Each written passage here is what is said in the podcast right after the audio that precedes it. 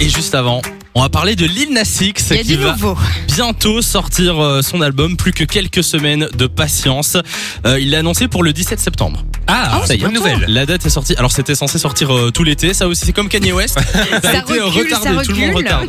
Donc 17 septembre prochain pour son premier album. hein, En fait, on le connaît depuis 2019, mais Ah, ce c'est n'est vrai que son premier album.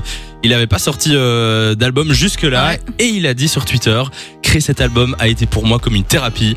J'ai appris à abandonner l'espoir de contrôler la manière dont les autres perçoivent qui je suis, ce que je peux faire et quelle direction je prends. J'adore. C'est beau. Non hein. mais tu sais ce que j'adore en fait c'est que le gars il est toujours il est souvent connu pour être dans la provoque et tout que ce soit dans ses clips que ce soit avec les, les chaussures qu'il a sorties avec une goutte de sang humain etc ça fait Exactement. parler on adore ou on déteste en tout cas lui il s'est prononcé il a dit j'ai réalisé que l'unique opinion à mon sujet qui soit vraiment importante c'est la mienne Eh ben, il a totalement au raison. moins c'est clair Il y aura 15 titres sur son album, dont celui-là.